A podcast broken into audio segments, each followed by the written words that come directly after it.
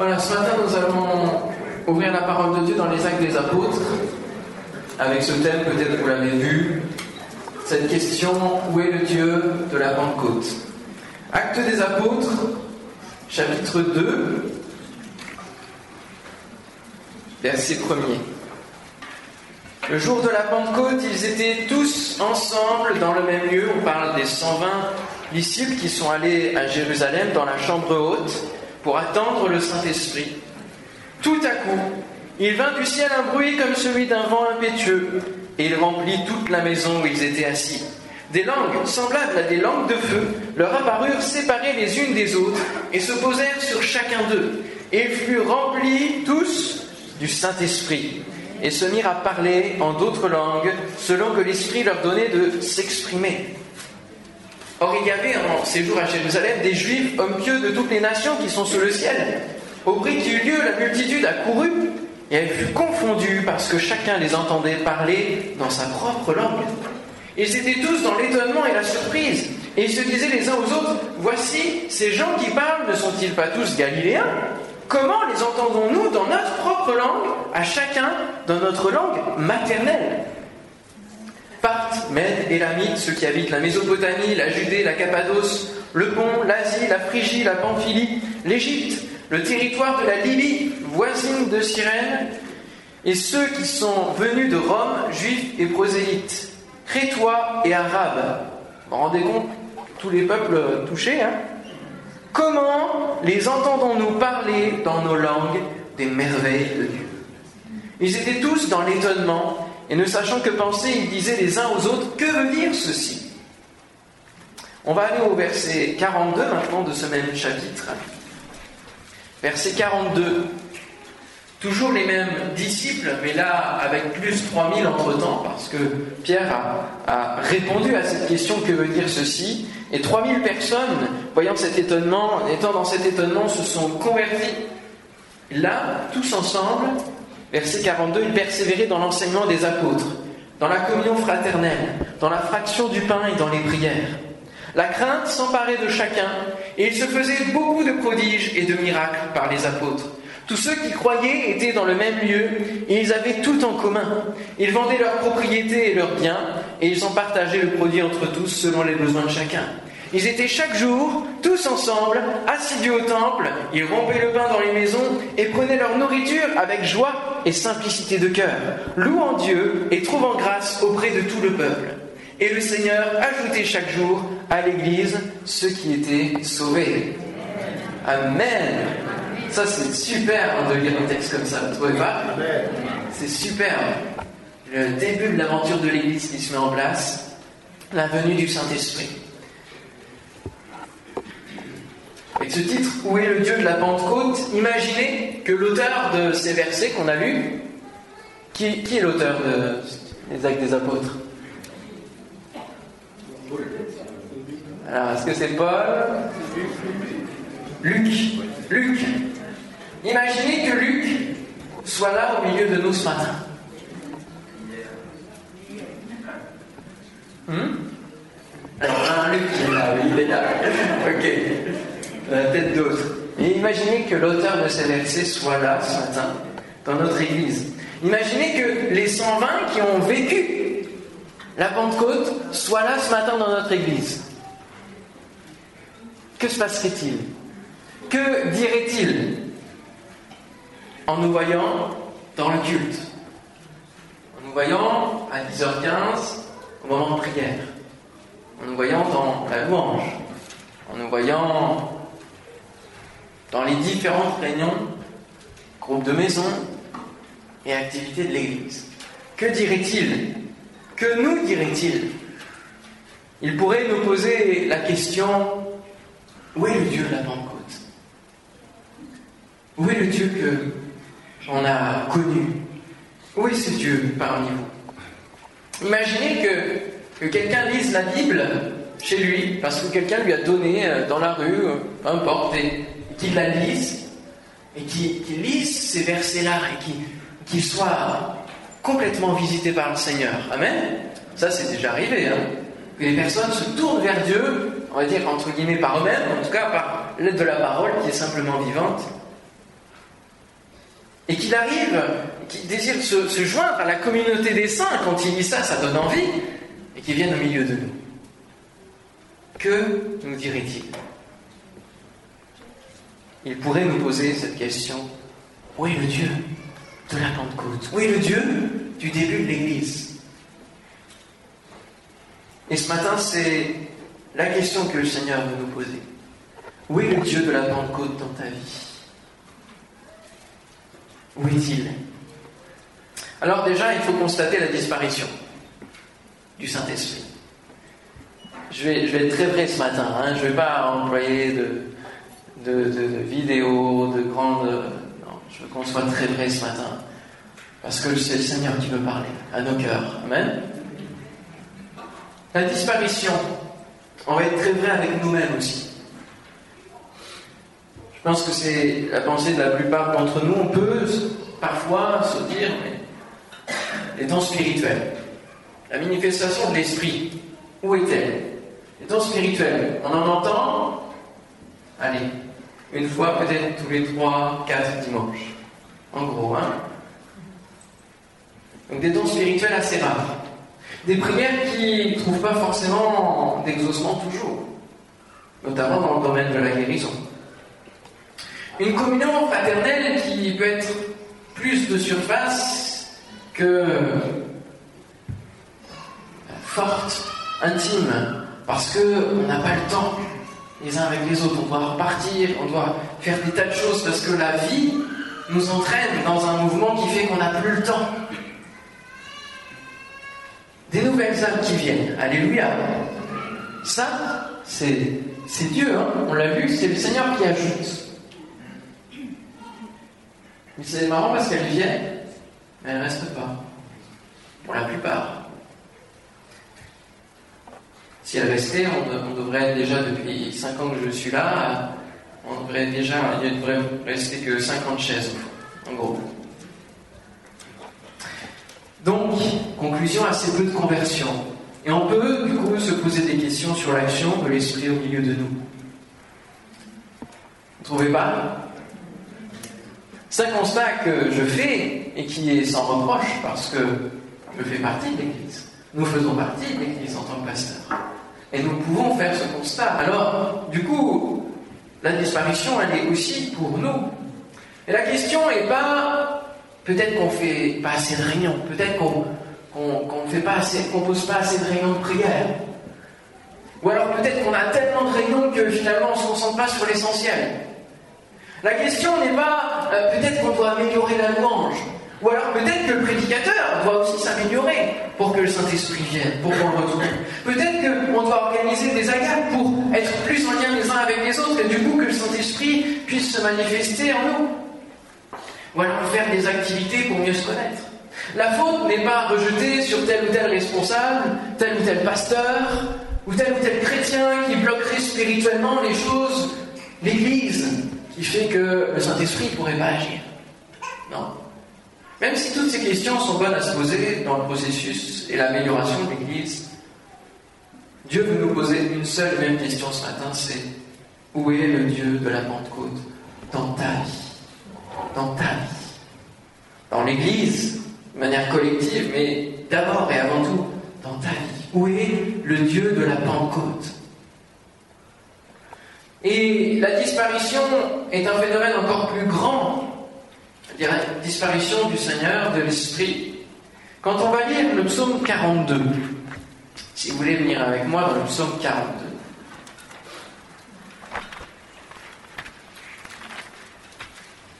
les psaumes sont le reflet de toutes les émotions qui passent au travers de nos vies. Les psalmistes expriment leur cœur, leur être, leur état d'âme qu'il soit bon, mauvais, qu'il soit attristé, qu'il soit joyeux, il y a toujours en, résultat la louange à Dieu. Amen. Et le chapitre 42 est intéressant dans ce fait de où est Dieu. Au chef des chantres, les fils de Corée, comme une biche soupire après des courants d'eau, ainsi mon âme soupire après toi, ô Dieu. Mon âme a soif de Dieu, du Dieu vivant.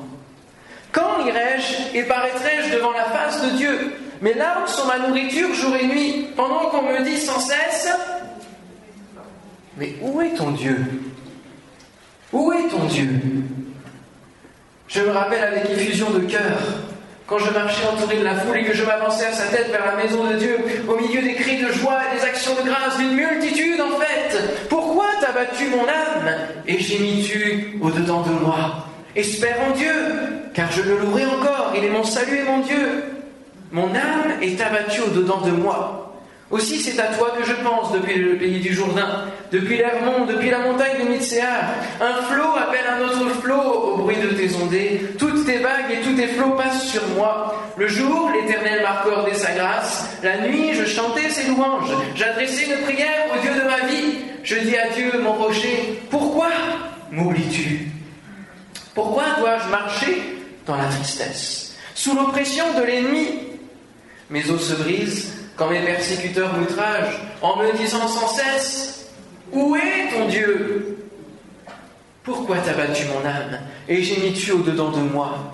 Espère en Dieu, car je le louerai encore. Il est mon salut et mon Dieu. Amen. Amen. Il y a différentes choses dans ce psaume, mais notamment cette question du monde, des ennemis. Où est ton Dieu?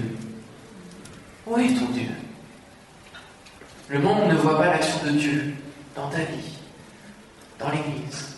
Et il peut nous poser lui aussi cette question. Où est ton Dieu? Face à l'abattement, face à la maladie, face à la dépression, face à tout ce qui peut venir t'accabler.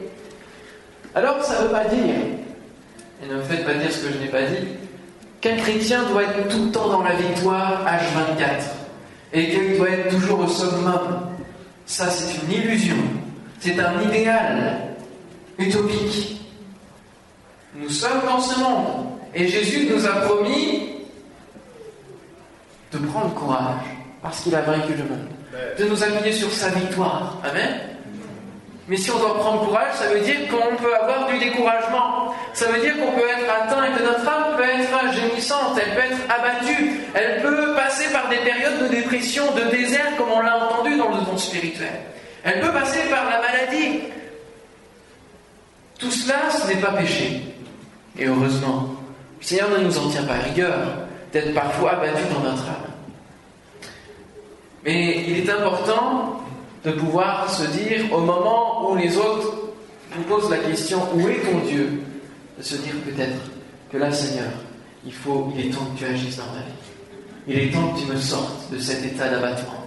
Il est temps que tu me sortes de ce découragement et que tu puisses rallumer un feu dans ma vie. Amen. Que tu puisses me faire vivre à nouveau le passage du Dieu de la Pentecôte dans mon cœur, dans mon âme. Amen. Parce qu'il n'y a que Dieu, c'est ce qu'il dit dans le psaume, il n'y a que toi qui es mon rocher. Il n'y a que toi qui es mon salut.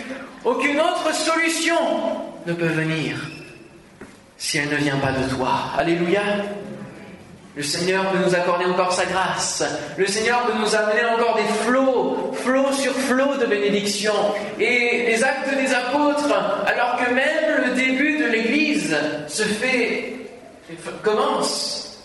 Déjà au chapitre 4, il y a des menaces, mais déjà, il prie pour recevoir des temps de rafraîchissement de la part du Seigneur, au cœur de la persécution, des temps de rafraîchissement. Amen. Lors de vos cultes, vous chantez de grandes choses, pourraient nous dire les, gens qui viennent, qui passent nous voir.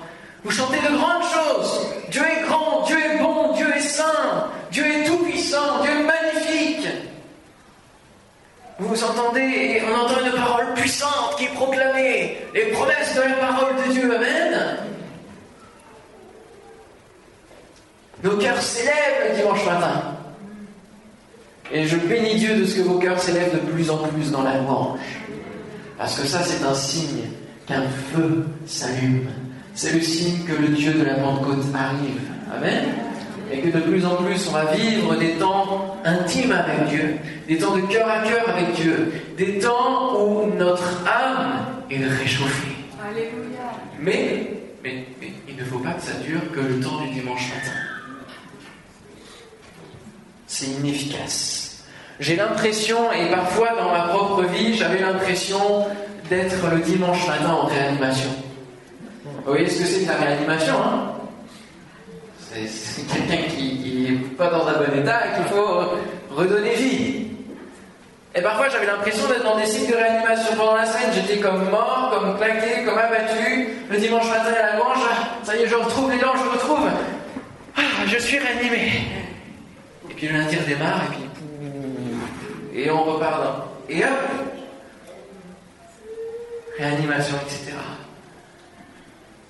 Le Seigneur ne devrait pas, dans nos vies, avoir besoin de rallumer la flamme constamment, dimanche après dimanche.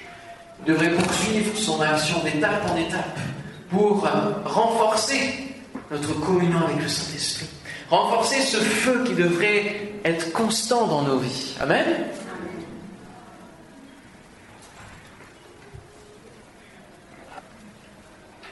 C'est ce qu'auraient vécu les disciples, ce cycle de réanimation, s'ils n'avaient pas vécu le Dieu de la Pentecôte, s'ils n'avaient pas connu le Dieu de la Pentecôte.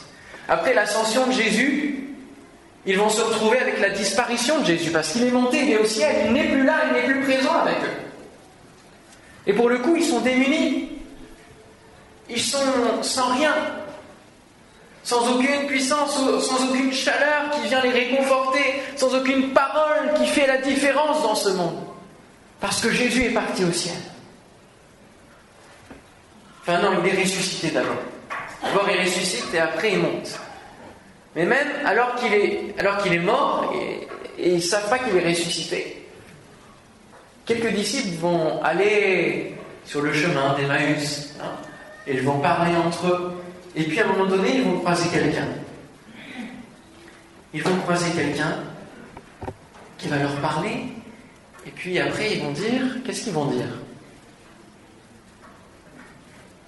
Vous savez pas Notre cœur ne brûlait-il pas au-dedans de nous lorsqu'il nous parlait en chemin Et c'est de ça dont on a besoin. D'avoir un cœur qui brûle au contact de notre Dieu. Amen avoir au quotidien, à chaque fois qu'on se lève le matin, Seigneur, parle à mon cœur, fais brûler mon cœur, et que je vienne à ta rencontre pour aussi cultiver ce feu. Les disciples auraient vécu un état... L'Église n'aurait pas pu naître. Ils auraient sombré dans l'abattement, dans la déception de, voir un Jésus qui était le Messie, qui, donnait la, promesse et l'espoir d'une délivrance, et qui meurt d'un coup. Ils ne pouvaient pas survivre, entre guillemets, spirituellement à ça. Ils étaient dans l'abattement. Et s'ils n'avaient pas cherché le Saint-Esprit, s'ils n'avaient pas obéi au commandement de Jésus en disant, vous avez besoin du baptême du Saint-Esprit, vous avez besoin d'aller chercher, d'aller à Jérusalem, d'aller connaître le baptême du Saint-Esprit, ils n'auraient pas pu vivre l'Église et nous ne serions pas là aujourd'hui. Nous ne pourrions pas être là aujourd'hui. Pourquoi? Parce que c'est l'Esprit qui anime l'Église. Amen? C'est lui qui l'a construit, qui l'a bâti, qui souffle. Alors, avez-vous soif de feu? Faiblard, hein Tant vous le dire. Hein avez-vous soif de feu? Le psalmiste nous dit ici, mon âme a soif de Dieu. Avez-vous soif des miracles, de voir des miracles, de voir des guérisons, de voir des conversions authentiques de, gens qui, étaient dans des passés enchaînés dans leur prison et, et qui sont libérés par le Seigneur Jésus? Aimeriez-vous voir une église enflammée, constamment, constamment, à chaque réunion de prière, à chaque réunion, à chaque groupe de maison qui est toujours, dès les premières minutes, que ça s'embrase dans nos vies. Avez-vous envie de voir que tous ceux qui vous entourent, que vous connaissez, que vous avez sur votre cœur, pour qui vous priez constamment, soient sauvés? C'est une bonne soif, mais avant toutes ces choses, il faut, comme le dit le psalmiste, avoir soif de Dieu.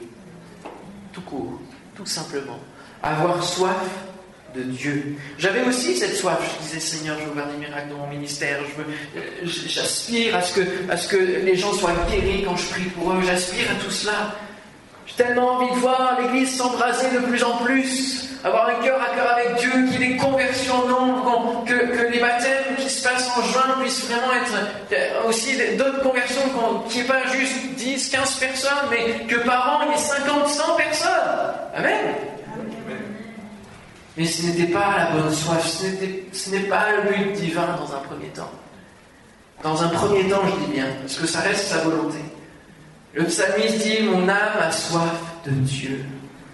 Et la soif d'une puissance ne donne qu'un feu de paille.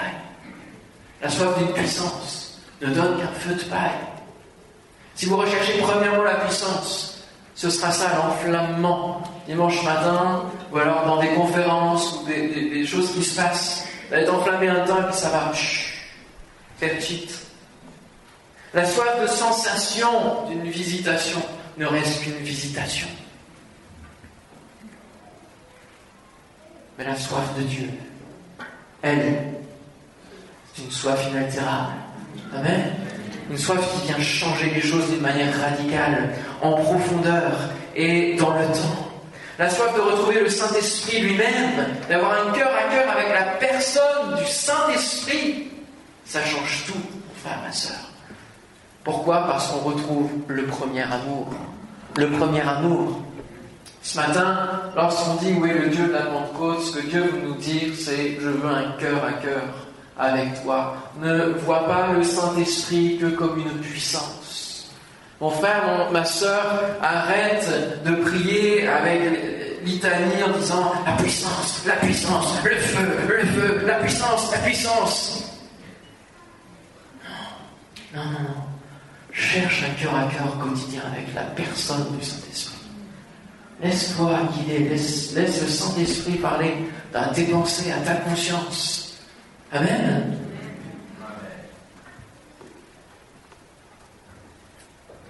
C'est une question d'amour. Arrêtons de chercher seulement la puissance du Saint-Esprit. Là, dans ce qu'on a lu, les actes des apôtres, euh, et, la, promesse de Jésus, oui, c'est-à-dire vous recevrez une puissance, le Saint-Esprit survenant sur vous. Mais le Saint-Esprit ne se résume pas à une puissance. Il est une personne, et ça, il faut, il faut qu'on l'ancre dans nos cœurs, dans nos vies, et qu'on se mette peut-être à jour dans notre relation avec Dieu et considérer un peu plus dans notre vie de prière la personne du Saint-Esprit. Pourquoi? Parce que Jésus est au ciel. Nous prions Dieu le Père qui est au ciel par le nom de Jésus, mais celui qui est avec nous présentement, c'est le Saint-Esprit, c'est l'Esprit de Christ. C'est pas Jésus en personne, c'est l'Esprit de Christ. Et donc, nous devons faire équipe avec le Saint-Esprit, frères et sœurs. Amen. Nous devons faire équipe avec lui. Pourquoi? Parce qu'il nous a été promis pour que nous ne soyons pas orphelins. Il nous a été promis pour qu'il soit comme notre coach de vie. Alors que nous pouvons sombrer dans dans l'abattement, alors que nous pouvons être, faire face à des dangers, le Saint-Esprit va, être là. Si on est en communion avec lui, si on cultive la relation avec le Saint-Esprit, si on cultive ce feu, il va nous épauler, il va nous aiguiller, il va nous rappeler, c'est lui qui nous amène à l'enseignement de Jésus. C'est lui qui nous rappelle l'enseignement de Jésus quand il faut, selon les circonstances, les situations par lesquelles vous passez. Dieu est au courant de tout ce par quoi vous passez, parce que c'est lui qui le permet. Et il ne permettra pas plus que ce que vous pouvez supporter. Et dans ce que vous passez, dans les situations que vous traversez, le Saint-Esprit là. Amen. Pour vous rappeler la parole sur laquelle vous allez pouvoir vous appuyer et qui va vous aider à traverser l'épreuve. Ma maman a traversé un cancer du côlon. Vous le savez pour la plupart, puisqu'on a prié pour elle. Elle a été en paix du début à la fin. Du début à la fin. Au point même que lorsque le médecin lui a dit le diagnostic, bon ben c'est un cancer, etc., il lui disait, mais en gros, mais, vous vous réveillez, ben, c'est un cancer. Enfin, vous ne pouvez pas réagir euh, comme si c'était tranquille. Euh. non, non. Non, non, elle était en paix, elle dit, bah oui, oui, j'ai bien compris que c'est un cancer. Bon, eh ben alors, en grand, hein Bah oui, d'accord. La paix de Dieu qui surpasse toute intelligence. La paix de Dieu qui vient faire la différence. Alléluia. Et tout de suite après, elle a reçu une parole. Cette maladie n'est pas à la mort. Dans sa relation personnelle avec Dieu, dans sa vie de, prière, de lecture, cette maladie n'est pas à la mort. Eh bien, je marche avec ça, Seigneur. Alléluia. Elle a traversé cela. Elle est dans la paix de Dieu. Elle a retrouvé toutes ses forces. C'est sûr que c'est Dieu. C'est pas facile de traverser un cancer, de traverser une chimiothérapie préventive, etc. De suivre les protocoles. Mais la paix de Dieu, elle est là, elle est au-dessus. Et le Saint-Esprit nous encourage. Lorsque nous pouvons être au bord de l'abattement, il nous encourage. Alléluia. Les disciples ont cherché le Saint-Esprit. Ils ne savaient pas à quoi ils allaient s'attendre. D'accord, une puissance, mais ils ne savaient pas ce qu'était le baptême dans le Saint-Esprit. Ils ne savaient pas vraiment qui était la personne du Saint-Esprit. Et quand ils sont allés au contact, dans la prière, ils ont dit Seigneur, Père, ton fils Jésus a promis d'envoyer le Saint-Esprit. A promis cette puissance. Seigneur, tu peux nous la donner. Ils ont persévéré dans la prière pendant dix jours, mais ils ne savaient pas à quoi s'attendre. Et puis en même temps, on pourrait se dire qu'ils ne cherchaient pas la puissance. Ils ont simplement obéi à l'ordre de Jésus. Pourquoi ils ont obéi à l'ordre de Jésus? Pourquoi ils sont allés à Jérusalem? Ils ont fait tout ce que Jésus leur a dit alors que Jésus était monté au ciel ils pouvaient se dire mais finalement on a eu des visions, etc. Mais on rentre chez nous, on fait notre boulot et, on revient à, nos activités avant que Jésus vienne. Tout ça c'était un beau rêve et puis ça s'est terminé. Il y avait la foi, mais il y avait aussi autre chose. Pourquoi vous obéissez au Seigneur lorsqu'il vous demande de faire quelque chose? Plus fort. Parce que vous l'aimez, Alléluia. Parce qu'il y a l'amour qui motive. Et c'est pour cela qu'ils sont allés obéir. C'est par amour. Et en premier lieu, c'est Seigneur, nous sommes sans Jésus. Nous n'avons plus ce contact avec l'amour incarné, avec la définition de l'amour même. Mais Seigneur, nous voulons continuer à vivre cet amour. C'est pour cela que nous t'obéissons et que nous attendons le Saint-Esprit avec hâte parce qu'il va nous refaire vivre cet amour. Amen. Il ne cherchait pas la puissance. La puissance, il l'avait déjà connue. À quel moment Lorsque Jésus leur a donné la puissance aux 70 pour aller guérir les malades, chasser les démons, etc toutes les conséquences de la manifestation du Saint-Esprit, ils l'avaient déjà connues. Donc ils avaient besoin de connaître plus que la puissance. Ils avaient besoin de marcher avec le Saint-Esprit pour vivre l'aventure de l'Église. Alléluia. Et nous avons besoin, plus que jamais, de marcher pour vivre l'aventure de l'Église. J'en ai marre du temps qui passe. Je vais vous lire les notes. La question qui arrive maintenant dans le psaume 42, c'est quand irai-je et quand paraîtrai-je devant la face du Seigneur On vous le répète à longueur d'année, à travers les différentes prédications. Si vous ne mettez pas de temps à part pour Dieu, pour rechercher le Saint-Esprit, pour rechercher ce cœur à cœur quotidiennement, ça ne fonctionnera pas. Votre vie chrétienne n'avancera pas. Votre vie chrétienne n'avancera pas. Et pourtant, il a tellement de choses en réserve qu'il veut vous faire connaître. Tellement d'étapes spirituelles qu'il veut nous faire connaître en tant qu'Église. Amen Prenez du temps avec Dieu. Si on a soif, il faut se dégager du temps sur toute autre priorité de nos vies. C'est une relation, comme dans une relation de couple, on met tous nos efforts pour faire en sorte que notre conjoint soit béni par nous. Amen. Et ça, ça demande de prendre du temps. Ça demande de dégager certaines choses, de mettre les priorités aux bonnes places. Avec le Saint-Esprit, c'est pareil. Alléluia. Alors que Jésus était mort, les disciples étaient dans la peine, plus de présence, plus de relation, plus de cœur à cœur avec le Fils de Dieu. Alors leurs yeux s'ouvrirent et ils le reconnurent. Notre cœur ne brûlait-il pas au-dedans de nous? On a besoin de l'Esprit Saint et c'est lui qui est le feu même intérieur, qui n'arrête pas de brûler. Et dans toute la Bible, vous allez tout, tout un parcours, vous avez le feu, régulièrement le feu, qui est là, un feu qui dévore. Les prophètes étaient animés de ce feu du Saint-Esprit. Et alors que Jérémie, souvent, voulait se contenir parce que le peuple n'écoutait pas la parole de Dieu, n'était pas, pas en phase avec Dieu, il voulait se contenir, disant Mais c'est pas la peine, ça ne sert à rien de dire la parole de Dieu, ils n'écoutent rien, ils ne suivent rien. Il y avait un feu, il y avait un feu qui continuait de brûler. Et il ne pouvait pas s'empêcher, il fallait qu'il sorte cette parole divine. Amen Où est votre feu? Où est le Saint-Esprit dans votre vie qui vous amène à exprimer les dons spirituels? Où est-il? Je dis pas on n'est pas exemplaire en tant que pasteur. Et moi, je honte de dire que je suis pauvre encore du Saint-Esprit. J'apporte un don spirituel tous les un mois et demi, deux mois encore. J'ai besoin encore de ce Amen. Mais la promesse est pour tous. Pasteur, pas pasteur, la promesse, elle est pour tous. Et le Saint-Esprit pour tous. Et si on veut que l'Église soit enflammée, si on veut rentrer dans les projets, les plans de Dieu, si on veut que cette région soit touchée d'une manière radicale, d'une manière qui change les choses, vous avez besoin, les uns et les autres, d'être baptisés dans le Saint-Esprit, de renouveler ce feu si vous avez été baptisés dans le Saint-Esprit, d'aller au contact et de brûler par vous-même. Amen De brûler par vous-même. John Wesley disait Embrasez-vous avec enthousiasme Enthousiasmez-vous avec feu. Je vais vous lire la, phrase en question, mais en gros, c'est brûler, le monde viendra vous voir brûler. Ne vous occupez pas du reste, ne vous occupez pas du fonctionnement, de la hiérarchie de l'Église, n'attendez pas qu'un pasteur prie pour vous pour avoir le feu. Cherchez le feu par vous-même. Commencez à brûler. Prends feu avec enthousiasme et les gens viendront de loin pour te voir brûler. Amen Il n'y a qu'un Amen. Bon, la parole de Dieu, Seigneur, hein, tu sais toutes choses. Saint-Esprit, là, c'est à toi de, faire l'œuvre. Hein. Je dirais, oui, brûle. Brûle pour ton Dieu, personnellement. Qu'on soit tous des, flambeaux dans ce monde. Brûle pour ton Dieu et, ils auront soif. Tous ceux qui t'entourent de connaître ses chaînes. Parce qu'eux, ils sont dans le froid.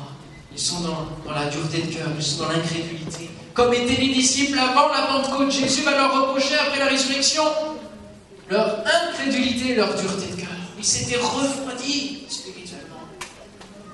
Et une fois la Pentecôte passée, mes amis, mes amis, vous avez vu, on a lu ensemble, ils partageaient leur nourriture avec joie et simplicité de cœur. C'est plus du tout la même chose. Vous avez vu la dimension de l'Église, versets 42 à 46, c'est fondamental pour dire Seigneur, nous voulons vivre ça. Alléluia. Et quand vous voyez un Pierre qui est pris par l'abattement, qui est pris par le reniement qu'il a fait envers Jésus, il était mal le gars avant la Pentecôte. Mais une fois la Pentecôte arrivée, une fois que le Dieu de la Pentecôte a percuté sa vie, il était rempli d'assurance. Il a prêché un message divin qui a amené 3000 âmes d'un coup. Waouh On a soif de ça, les frères, quand on prêche. Hein Seigneur, 3000 âmes. Gloire à Dieu. Je vais terminer, on va se lever ensemble. On va prendre un chant rapidement. Bienvenue Saint-Esprit. Et je vais vous inviter parce que comme le temps passe, mercredi soir, on a la réunion de prière d'études bibliques. Mercredi soir, j'ai demandé à Jean Alébian l'autorisation de pouvoir faire une soirée spéciale de recherche du Saint-Esprit. Et ensemble, on va dire Seigneur, nous voulons brûler nous voulons brûler. Amen. Alléluia. On va prendre ce chant Bienvenue Saint-Esprit. Priez pendant la semaine. Si vous pouvez, venez mercredi soir. On va terminer quelque part ce, message rapidement et, passer un temps dans la présence de Dieu, dans la louange. Et je vous expliquerai spécialement qu'il ne faut pas avoir peur du Saint-Esprit. N'ayez pas peur du Saint-Esprit. Le parler en langue et tout ça, je vous dirai pourquoi vous n'avez pas à avoir peur. Amen? Gloire à Dieu.